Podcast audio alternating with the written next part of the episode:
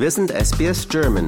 Weitere Inhalte finden Sie auf sbs.com.au slash German.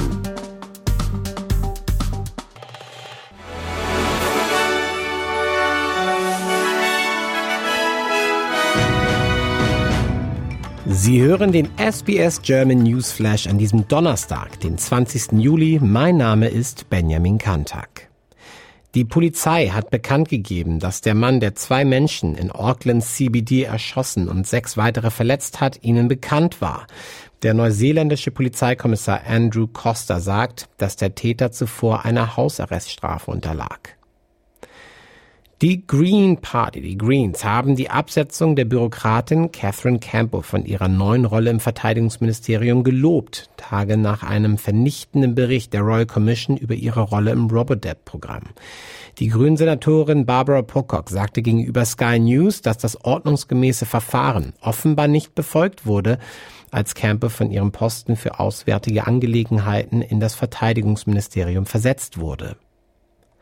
Russland sagt, dass Schiffe, die zu den Schwarzmeerhäfen der Ukraine fahren, als potenzielle militärische Ziele betrachtet werden, Tage nach dem Ausstieg aus dem Exportabkommen. Die Entscheidung könnte die weltweite Lebensmittelversorgung verschlimmern. Die Ukraine sagt, dass sie eine vorübergehende Schifffahrtsroute über Rumänien, eines der benachbarten Schwarzmeerländer, einrichtet. Aber das Verteidigungsministerium Russlands sagt, dass Flaggenstaaten von Schiffen, die zu ukrainischen Häfen fahren, ab Mitternacht Moskauer Zeit als Konfliktparteien betrachtet werden.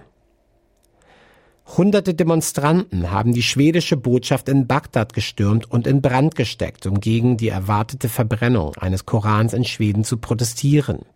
Eine Reihe von Videos, die in der Telegram-Gruppe One Baghdad veröffentlicht wurden, zeigen Menschen, die sich um die Botschaft versammeln und Slogans rufen und später steigt Rauch aus einem Gebäude im Botschaftskomplex auf, nachdem Menschen hineingestürmt sind. Das Verhalten einiger Besucher der Kagari-Insel in Queensland wird unter die Lupe genommen, nachdem es zu einer Reihe schwerwiegender Begegnungen zwischen Touristen und der Dingo-Population auf der Insel gekommen war. Die Umweltministerin von Queensland, Leanne Linnert, sagt, dass die Sicherheitshinweise der Behörden nicht immer eingehalten werden und dass zwei Frauen kürzlich wegen Nähe zu Dingos für Selfies und Videos mit Geldstrafen belegt wurden.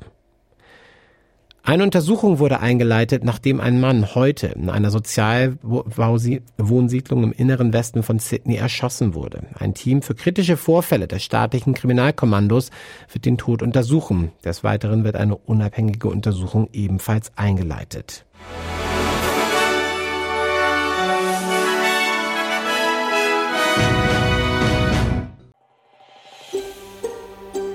Lust auf weitere Interviews und Geschichten?